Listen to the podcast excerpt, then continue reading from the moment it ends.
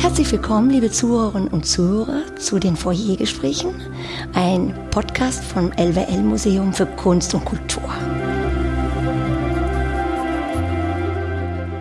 Ja, jetzt ist schon ein Jahr vergangen, seitdem wir ungefähr unseren ersten Podcast gemacht haben. Mit der Pandemie ist es immer ein On und Off. Wir freuen uns sehr, dass wir auch diese ganzen digitalen Medien haben, um das Ganze lebendig zu halten. Und heute freue ich mich ganz besonders, denn mein heutiger Gast ist Eline van Dijk, Provenienzforscherin in unserem Museum. Hallo, Hallo Ines. Hallo Eline. Ich freue mich auch da zu sein. Ja, schön, dass du Zeit gefunden hast.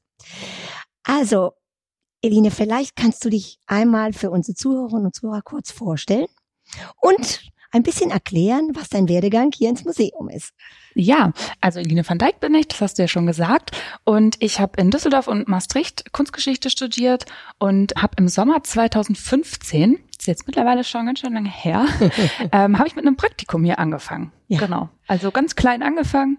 Ja, und hier irgendwie auch groß geworden, so ein bisschen. Ja, schön. 2015, es klingt so lange her. Ich bin auch Kunstvermittlerin hier schon seit 2014. Ah ja. Seit dieser sogenannten Neueröffnung hier im mhm. Museum. Und die Zeit rast. Ja, Wahnsinn. Ich habe gerade gesagt, du bist Provenienzforscherin. Ich bin ja mit der italienischen Sprache aufgewachsen. Mhm. Provenienz ist für mich ganz klar. Das heißt Herkunft, la provenienza.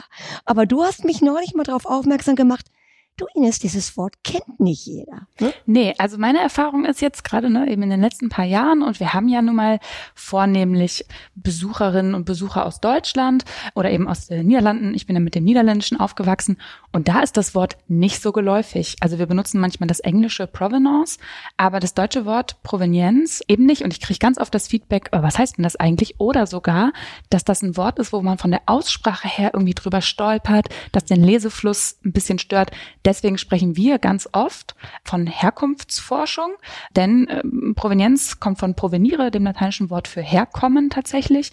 Und da ist einfach Herkunftsforschung, Herkunftsgeschichten etc., so benennen wir das dann eigentlich meistens. Herkunft, das ist ja ein bisschen eine Identität nachforschen. Aber das würde man vielleicht Menschen zuordnen, äh, die Provenienz eines Menschen. Aber hier am Museum, was bedeutet die Geschichte? Du bist ja Provenienzforscherin, die Geschichte der Herkunft. Also erstmal würde ich sagen, klar, also die Herkunft ist, gehört auf jeden Fall zur Identität eines Objektes. Also sie macht ja einen mhm. Teil aus. Genauso wie das Aussehen, die Oberfläche, die Materialbeschaffenheit etc. Und die Identität wird also bei einem Objekt auch abgerundet durch die Provenienz, durch die Herkunft. Was bedeutet das bei einem Objekt? Ich schaue mir also an, wo kommt ein Objekt her? Also woher ist es in die Sammlung zu uns gekommen? Gucke dann aber eigentlich auch zurück auf den ganzen Lebensweg in Anführungszeichen dieses Objektes. Also ich schaue, wo ist es von seiner Entstehung bis zum Eingang ins Museum gekommen? Und in meinem Forschungsbereich hier am Haus, also insbesondere schaue ich mir die Zeit zwischen 1933 und 1945 an. Also die Zeit, in der die Nationalsozialisten in Deutschland an der Macht waren. Denn dem Museum ist es wichtig zu klären, ob die Objekte bei uns in der Sammlung in diesem Zeitraum rassisch oder politisch Verfolgten unrechtmäßig entzogen worden sind mhm. durch die Nationalsozialisten. Also das ist natürlich auch, das ist, hat mit entartete Kunst zu tun. Auch, ja. ja. Und das ist auch noch so nah ne, äh, von der Geschichte, ja. weil Kunstraub und gibt es ja seit eh und je, mhm. würde man sich auch über die Herkunft so kümmern von ältere Kunst? Wir kommen gleich nochmal nach der, der, der Kunst äh, nach dem Zweiten Weltkrieg. Aber was ist mit der älteren Kunst? Also forscht man da auch so? sag jetzt mal 19. Jahrhundert, 16. Jahrhundert. Ja, also generell sagt man, alles, was vor 1945 entstanden ist, also mhm. auch in den Jahrtausenden davor im Prinzip, und ab 1933 jetzt bei uns ins Haus gekommen ist. Mhm. Denn nur dann kann das Objekt ja überhaupt in dieser Zeit 1933 bis 45 unrechtmäßig entzogen worden sein. Aber das auf jeden Fall recht. Diese Objekte gehören auch dazu. Und es gibt, wenn wir jetzt zum Beispiel an koloniales Kulturgut denken, da gibt es einen, also das ist ein eigener Forschungsbereich, der gehört auch zur Provenienzforschung. Da geht es ja auch um die Herkunft, aus welchen Herkunftsländern kommt es. Das sind aber natürlich ganz, ganz andere Umstände, äh, was die Kulturen angeht und auch was die Entzugswege angeht. Also die Nationalsozialisten und die Menschen in Deutschland haben eben ja ganz bestimmte Mechanismen etc. angewendet, um die Kunst zu entziehen oder das Kulturgut. Bei den kolonialen Entzugskontexten sind das eben wieder ganz andere. Also es ist auch richtig und wichtig, dass das zwei verschiedene Forschungsbereiche sind. Man kann Provenienzforschung natürlich auch noch anders denken. Also ja, in eigentlich alle, allen möglichen Umbruchszeiten oder so, dass man einfach schaut, was passiert eigentlich mit Kulturgütern zu der Zeit. Also mhm. auch in der DDR zum Beispiel, also deutlich nach 45, ist es total spannend, wie da, ich nenne es Kulturgutverschiebungen, das muss man sich ganz äh, mhm. visuell vorstellen, genau. Milde formuliert manchmal. Sehr milde formuliert, sehr, sehr sachlich nüchtern. Aber auch da gibt es ja Kulturgutverschiebungen und warum wird welches Objekt eigentlich wie bewertet? Was hält man zu einer bestimmten Zeit für erhaltenswert? Mhm. Und was verkauft man vielleicht ins Ausland? Solche gewünschte Kunst oder eben nicht erwünschte Kunst, das ändert sich ja mit, mit, mit dem politischen System zum Beispiel mhm. und eben mit dem gesellschaftlichen Wollen. Das sind total viele spannende Bereiche, die alle zur Provenienz, zur Herkunftsforschung gehören. Also zwei Fragen fallen mir sofort mhm. ein. Ich fange mit der ersten an. Wie wird man Provenienzforscherin? Wie in deinem Fall, ist das schon ein im Studium selbst, dass man diese Richtung einnimmt oder ja, wie war das bei dir? Vielleicht bei mir tatsächlich, ich hatte im, im Bachelor ein Seminar zur Originalität und Fälschung und da ging es so ein bisschen darum, ist ein Objekt eben ein Original oder ist es vielleicht mal gefälscht worden? Und dafür ist natürlich die Herkunft ein ganz wichtiger Indikator, weil wenn man ein Objekt zurückverfolgen kann über seine vorherigen Eigentümerinnen, Eigentümer bis zur Künstlerin oder dem Künstler, dann ist die Wahrscheinlichkeit, dass es echt ist, natürlich sehr, sehr hoch. Wenn diese Herkunftsgeschichte, Objektgeschichte irgendwo abbricht, dann ist das erstmal schon ein Indiz, okay, ist es da vielleicht neu entstanden erst, obwohl das Original eigentlich schon zwei Jahrhunderte zuvor existiert hat. Aber ich habe natürlich spreche darüber auch mit anderen Leuten und da ist die Erfahrung eher, dass das weniger ein Thema im Studium ist. Das war jetzt bei mir also eher ein Zufall und dem Engagement einer Professorin zu verdanken. Wie wird man sonst Provenienzforscherin? Ja, ich muss schon sagen, es ist ein großes Learning by Doing und es ist vor allen Dingen ein Netzwerken auch. Man lernt total viel von Kolleginnen und Kollegen an anderen Häusern und man bildet sich so on the go fort, äh, indem man an Tagungen teilnimmt, indem man einfach verfolgt, was machen die anderen alles. Und es ist natürlich auch viel logisch nachdenken man muss aufpassen, dass man nicht anfängt zu interpretieren. Ja, ähm, also es sind auch so ein paar verstehen. Persönlichkeitssachen, die man so ein bisschen ausbildet über die Zeit und man entwickelt dafür ein Auge, man entwickelt dafür ein Verständnis. Und ich habe aber auch tatsächlich eine Weiterbildung zu dem Thema gemacht an der FU in Berlin, die nochmal ja sehr intensiv war. Also es gibt mittlerweile mehr Möglichkeiten, sich da fortzubilden und auch an verschiedenen Universitäten jetzt auch Angebote dazu. Denn das ist wirklich als eine Lücke in der Lehre erkannt worden. Ja, und die wird jetzt gefüllt. Eine Lücke. Äh, wie bist du denn, also du hast gesagt, 2015 bist du hier nach Münster gekommen und gleich als Provenienzforscherin? Äh, ich habe erst ein Volontariat hier gemacht und dann unterhält man sich natürlich auch mit den Leuten am Haus. Und Tanja Persich-Marschall, hier die stellvertretende Direktorin und Kuratorin für die Sammlung der klassischen Moderne, der war das Thema eben schon immer sehr wichtig und die hat mehrmals angemerkt, dass da einfach hier am Haus eine ja, feste Stelle dafür fehlt. Also jemand, der sich in Vollzeit damit mit diesem einen Thema nur beschäftigt. Denn zuvor ist das immer so ein bisschen nebenbei durch alle Kuratoren betreut worden, durch unsere Dokumentation. Dadurch, dass hier am Haus auch tatsächlich schon Rest Institutionen stattgefunden haben, hat man eben gemerkt, okay, da, da, das Thema ist auch hier relevant. Da muss man allerdings einschieben, da hat es sich um äh, Objekte gehandelt, die von der Bundesrepublik Deutschland aus deren Sammlung hier als Leihgabe ins Haus gegeben worden sind, die also nicht unser Eigentum waren. Trotzdem ist man da passiv auch involviert gewesen in diese Rückgabeforderungen etc.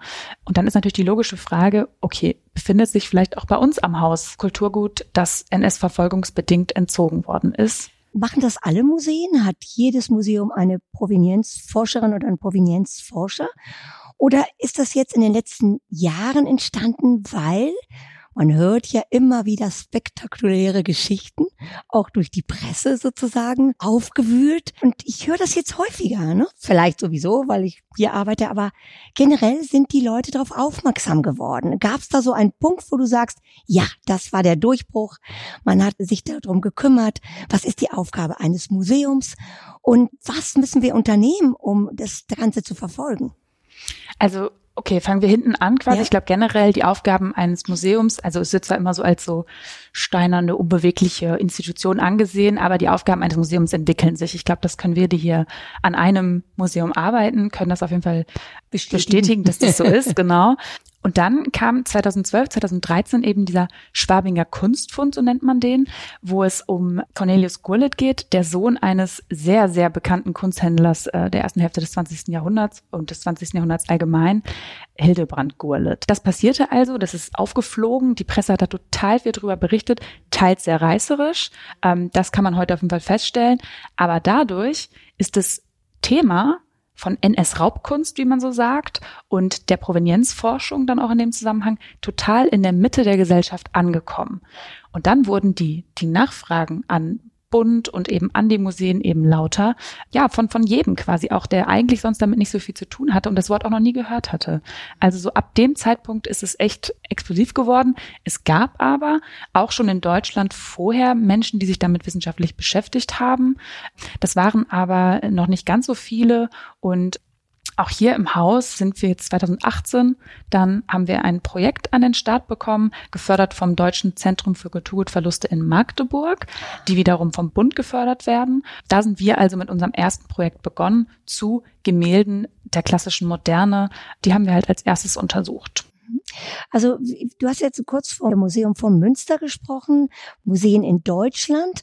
Wie ist das mit internationalen Museen? Hat das vorher angefangen, diese Provenienzforschung, oder zeitgleich? Also 1998, Ende des 20. Jahrhunderts, also da sind 41 Länder zusammengekommen, 41 Staaten in den USA und haben sich dazu verpflichtet, Provenienzforschung, Herkunftsforschung zu machen und in die Wege zu leiten, also die Infrastruktur dafür zu schaffen.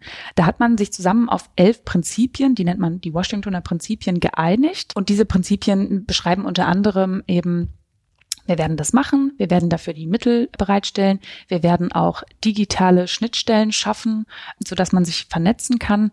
Punkte in die Richtung. Das war also 98. 99 hat dann Bund und Länder, in Deutschland ist das ja so, äh, die müssen das nochmal verabschieden, haben das also in die Runde gegeben. Es gab dann eine Handreichung und dann sollten die Museen eigentlich damit anfangen. Aber neues Personal an den Museen gab es dafür kaum. Und kaum ein Museum sah sich also in der Lage, diese Forschung, wo sie auch gar nicht so groß wussten, wie geht es eigentlich, ja, die anzustrengen. Und deswegen ist es ja schon so ein paar Jahre so ein bisschen vor sich hingeplätschert, auch wenn es einzelne Museen und eben Leute gab, die sich dafür engagiert haben. Und es hat erst so richtig dann Fahrt aufgenommen mit dem Schwabinger Kunstfund. Du hast gerade gesagt, ja, die Provenienz wird geforscht, die Herkunft. Und du hast vorhin das Wort genutzt, Restitution. Das heißt, wenn ich das richtig verstehe, wenn man merkt, das ist ein bisschen unklar, wie dieses Bild oder dieses Kunstwerk in irgendwelchen Händen gekommen ist, die vielleicht ein bisschen dubios sind. Wen muss man denn dann, kann man das zu verfolgen, dass man das zu dem Ursprungsbesitzer restituieren kann? Ich glaube, ich glaube ja. Ich kann das ja vielleicht einfach mal an einem ja. Beispiel erklären, so dass deutlich wird, äh, ja, wie eigentlich die Möglichkeiten aussehen. Also wenn du ein Objekt hast, bei dem du dann rausfindest, ja, das ist zwischen 33 und 45 unrechtmäßig rechtmäßig beispielsweise einer Person jüdischen Glaubens entzogen worden und diese Person musste ins Exil gehen, musste das Werk zurücklassen oder die Person ist tatsächlich deportiert und ermordet worden. Das, äh, wenn es jetzt ein Gemälde ist, blieb in der Wohnung zurück und ein Nachbar hat das eben mitgenommen oder die Nationalsozialisten haben dich gezwungen, deinen Besitz zu veräußern, um eine Reichsfluchtsteuer zu bezahlen. Also wenn du aus dem Reich heraus wolltest, haben die eben solche äh, Steuern erhoben und um die zu begleichen, hast du dann eben ziemlich unfreiwillig äh, dein Hab und Gut verkauft. Wenn sowas sich herausstellt, jetzt heute als Museum, bin ich jetzt 2021, finde ich so ein Objekt und kann das nachweisen. Dann stellt sich für uns die Frage, also mit wem können wir da eine faire und gerechte Lösung, so steht es eben in den vorhin erwähnten Washingtoner Prinzipien, mit wem können wir diese überhaupt finden? Wir müssen uns also auf die Suche nach gegebenenfalls Erben, ich glaube 2021 sind es eben größtenteils Erben, können wir die finden? Wer sind die? Ja, und dann kommt eine ganze Reihe an oh, verwaltungsjuristischer Dinge, dass die nachweisen können, die sind wirklich die Erben. Und dann gibt es aber mehrere Möglichkeiten. Die Formulierung faire und gerechte Lösung, das hört man ja schon, lässt relativ viele Viel Möglichkeiten zu, ne? offen, genau. Ja. Und die haben sich in der Vergangenheit also so präsentiert, dass es, man kann restituieren, also den Gegenstand tatsächlich zurückgeben. Man kann dann manchmal den Gegenstand vielleicht käuflich wiedererwerben. Oder aber die Erben beschließen sich dazu, dass Objekt im Museum verbleiben kann. Das gibt es auch. Man dass man vielleicht auf die Geschichte trotzdem aufmerksam macht, sowas. Ähm, und ganz, ganz viele andere Lösungsmöglichkeiten gibt es noch. Es hängt aber sehr davon ab, ja, wie das Museum verhandelt, beziehungsweise sich, sich auch verhält und natürlich auch, wie die Situation der Erben ist heute. Es fällt mir sofort ein, gibt es juristisch Gesetze, die dich verpflichten oder ist es eine moralische Verpflichtung? Also tatsächlich gibt es in Deutschland keine Gesetze, die das regeln. Also es ist eine moralisch-ethische Verpflichtung. Also wenn wir von Washingtoner Prinzipien mhm. sprechen, ne, das Wort Prinzipien ja. muss man sich da mal auf der Zunge zergehen lassen und auch die Handreichung, die dann oder die Erklärung, die Bund und Länder 1999 rausgeben. Also wenn man da genau hinhört, das ist also absolut nicht rechtlich bindend. Eline, du hast, ich muss sagen, einen spannenden Beruf. Du hast du einen Fall gehabt, das dich besonders, ja, bewegt hat. Aber eigentlich ist es ja so, man wünscht sich, dass das Museum ja eine weiße Weste hat. Aber eigentlich für deinen Beruf ist es doch auch spannend, wenn da irgendwas passiert, oder? Es das gibt, ist so ein bisschen ja. zwiespaltig auch meine Frage so vielleicht. Aber auch. Ja, auch wenn man drüber spricht, ne, man muss ja, ja sensibel wow. sein irgendwie. Ein bisschen wie ein Krimi, ne? Richtig. Aber es geht eben dann immer um, um ja. ganz schlimme Schicksale teilweise, die einen auch total mitnehmen, wenn man dann eben darüber forscht und darüber liest. Aber da muss man dann erstmal, zumindest im ersten Moment, äh, ja, sachlich bleiben und schauen, was ist dran. Und es gibt in total vielen Geschichten gibt es so Momente, wo man, ähm, die total spannend sind. Das kann man, glaube ich, schon so sagen, auch wenn man sich bewusst sein muss, worum geht's hier? Also was ist das Thema wirklich? Aber das gibt's auf jeden Fall. Was macht es mit dem Kunstwerk? Also ich finde ja ganz spannend schon mal. Ich habe, ich sehe ein, ein Kunstwerk und ich weiß auch die Geschichte, ne? Was vom Künstler, der vielleicht das vererbt hat oder es ist verkauft worden. Und was macht es mit dem Wert vom Bild? Wenn man weiß, die Herkunft ist nicht eine ganz glatte oder kriegt das Bild dann mehr Wert oder steigt es an Wert? Wie, wie gibt's da auch was? Äh, kannst Im du uns Gegenteil das eigentlich. Genau. Also wenn man jetzt heute schaut, ich möchte auf dem Kunstmarkt, im Auktionshaus oder beim Kunsthändler in der Galerie, möchte ich was erwerben und oder ich möchte da was verkaufen. Und wenn ich jetzt ein Objekt habe, dessen Herkunft entweder eindeutig, also dass klar ist, dass es NS-Raubkunst ist, oder aber es gibt einen erhärteten Verdacht oder es gibt verdächtige Lücken, also dass einfach Angaben für den Zeitraum 33 bis 45 fehlen, dann sinkt der Wert eigentlich, weil, wenn es gut läuft, handelt damit heute keiner mehr. Denn mit solchen Objekten, ja, möchte keiner Handel betreiben, keiner möchte die auch erwerben, obwohl es nur so eine moralisch-ethische Verpflichtung ist, diese Dinge zu ja, also eine faire und gerechte Lösung zu finden, ist die dennoch sehr stark und das, die gesellschaftliche Aufmerksamkeit dafür ist gewachsen. Also so gesehen kann man damit, also das, da geht es auch darum, es fragen auch viele Privatleute, ne? Ich, ich habe vielleicht was und lasse ich das untersuchen oder lieber nicht. Oder lieber nicht. Eigentlich ist da die Empfehlung, ja, auf jeden Fall, weil wenn sie es mhm. nicht untersuchen lassen, ist, man wird es nicht mehr so gut los. Mhm. Ja. Wenn man jetzt nicht gerade auf dem Schwarzmarkt irgendwie äh, unterwegs ist, mhm dann, dann sind die Chancen ne? schlecht. Genau. Also eine Herkunft oder die Beschäftigung damit ist auf jeden Fall eine ja. gute Idee, immer. Also auch so Journalisten ne, oder Redakteure hier wie Stefan Koldehoff, die haben ja auch das Thema nochmal ganz aufmerksam aufgegriffen und haben sich ja auch nochmal äh, Sachen ausgelöst oder Gefühle ausgelöst ne, in, in der Bevölkerung, so dass man ja einerseits ist so so fast wie so so ein Kitzel, wo man sagt, oh, aber es ist ja natürlich auch gut, dass man mit dieser Problematik äh, konfrontiert wird. Definitiv. Also ich glaube auch, dass das so erinnerungskulturell etc.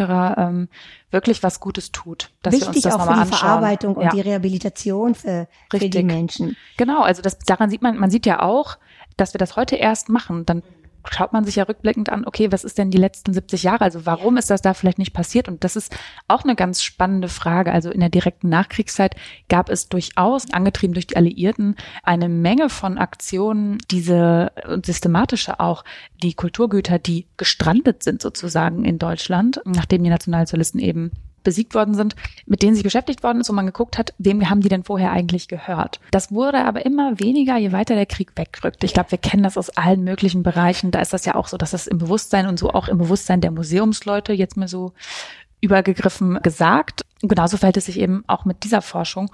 Und dann hat es halt, wie gesagt, bis in die 90er gedauert. Dauert. Das ist schon eine lange Zeit. Total. Meinst du, man wollte sich nicht auseinandersetzen damit oder ist es so einfach so passiert? Man hat es vielleicht vergessen. Also ich glaube, das kann man sich auch gesamtgesellschaftlich angucken. Und es gibt ja immer wieder, gab immer wieder Stimmen, die gesagt haben, es ist jetzt endlich mal genug.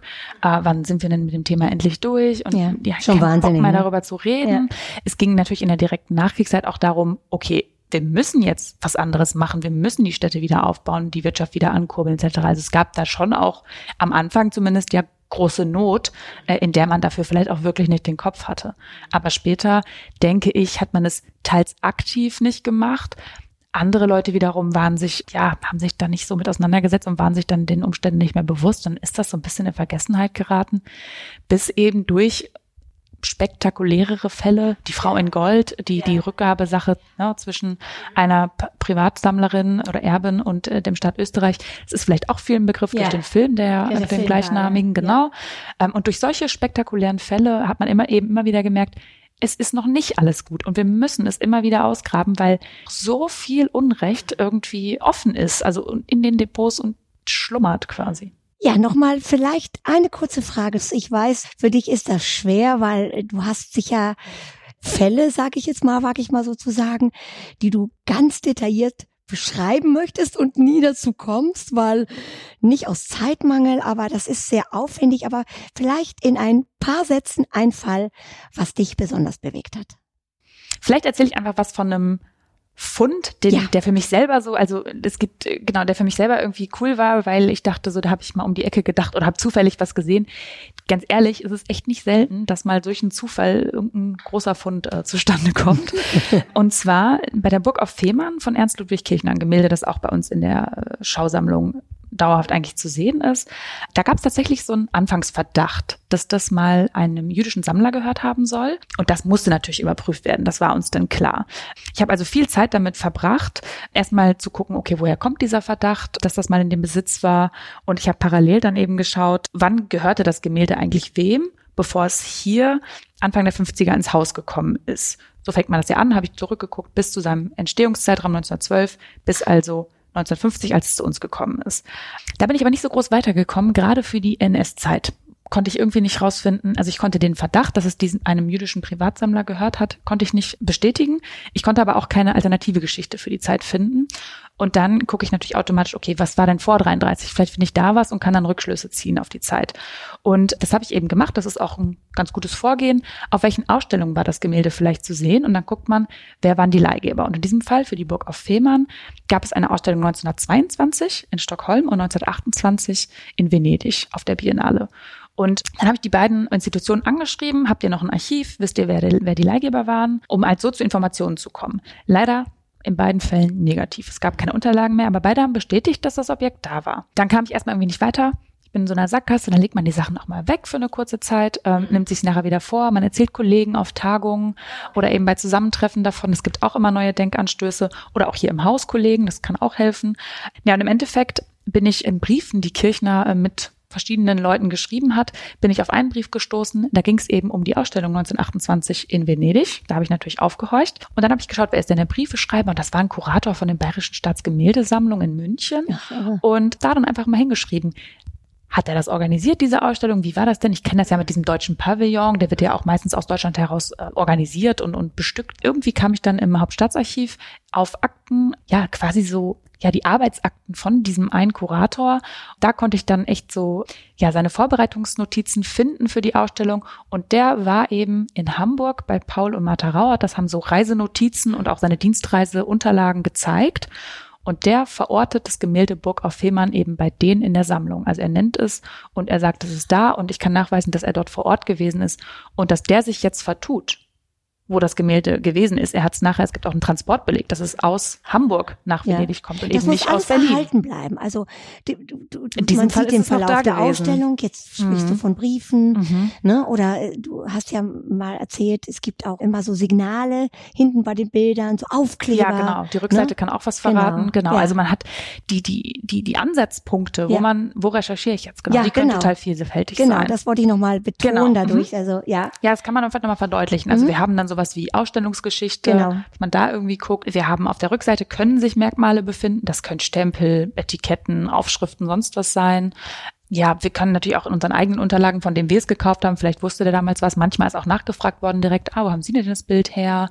Denn die Provenienz, also danach zu fragen, das ist jetzt echt nichts Neues an sich, nur eben, wie wir es heute machen und wie genau wir gucken und äh, wie wir auch Beweise sammeln, also belastbare Beweise, wie jetzt eben bei dem Kurator, dass der vor Ort war, ist ein sehr belastbarer Nachweis für die Angabe. Es war 1928 bei Rauerts. Und vielleicht nochmal kurz, um das nur abzuschließen. Okay, Martha Rauert hatte das Gemälde also 1928. Das heißt immer noch nicht, dass es nicht zwischen 33 und 45 eben dieser jüdische Berliner Privatsammler gehabt haben könnte. Aber die Wahrscheinlichkeit sinkt. Und also so, man hört, die Provenienz ist immer noch offen, also ungeklärt für mich. Ich weiß darüber noch nichts Genaues. Aber dieser sehr schreiende Verdacht, nenne ich es mal, der konnte zumindest ähm, durch ein weiteres Puzzlestück ein wenig ja entschärft werden und die Wahrscheinlichkeit sinkt einfach, dass das genau ihm, der 1938 ins Exil nach Paris geht, gehört hat. Ja, also spannend. Also Eline, du hast einen spannenden Beruf. Ich sehe dich so ein bisschen wie so eine Figur mit einer Lupe, der Detektiv. Ja, manchmal. Es hat, ja, es hat ja so ein bisschen diese Forschung, ein bisschen dieses Kribi-artige, ne? Mhm. Und diesen Kitzel, also, und es berührt mich einfach auch so, dass man das heute unternimmt, dass man sich kümmert, dass man die Geschichte nicht fallen lässt, was ja auch im Grunde die Aufgabe eines Museums ist. Und es hält ja auch das Museum lebendig, weil aus unserer heutigen Optik, aus unserer heutigen Wahrnehmung und die ganzen Studien gewinnen ja auch die Kunst noch an ja, Geschichte. Also es Sie werden lebendiger. Genau, und es ist einfach ein neuer Blickwinkel, ja. neue Perspektive. Und das ja. finde ich auch gerade schön für Leute, die unsere Werke vielleicht ziemlich gut kennen, von ja. vorne ja. und eben sich damit ja schon öfter beschäftigt haben. So, es ist, ich glaube, also wenn ich mit denen spreche, das ist einfach ein neuer Blickwinkel. Also es ist nicht so, dass man irgendwas auslöscht oder irgendwie, sondern man, man fügt halt hinzu. Also ne, mhm. ne, wie am Anfang mit der Identität. Also es ist ein einfach ein neues Element, wo man halt herkommt. So wie ja. du einen italienischen Hintergrund hast, ich einen niederländischen, ja, ja, ja. ist das doch irgendwie spannend. spannend ne? Und wenn man plötzlich weiß, ein Gemälde ja. ist irgendwie 50, 70 Jahre in Amerika gewesen, mhm. irgendwie gucke ich da dann anders drauf nachher. Ja, und man versteht Vorgänge plötzlich oder Zusammenhänge. Ja. Ne? Weil nicht, dass man immer alles erklärt haben muss. Ich könnte dir jetzt Stunden weiter zuhören. Ja, das Gefühl habe ich auch. dir, Eline, wünsche ich noch ganz schöne Zeiten hier mit uns zusammen, alle im Museum, dass du noch ganz viele spannende Geschichten findest. Und an die Zuhörerinnen und Zuhörer, vielen, vielen Dank fürs Zuhören und dass Sie dabei waren und bleiben Sie gesund. Es ist immer noch das Wichtigste im Moment. Tschüss!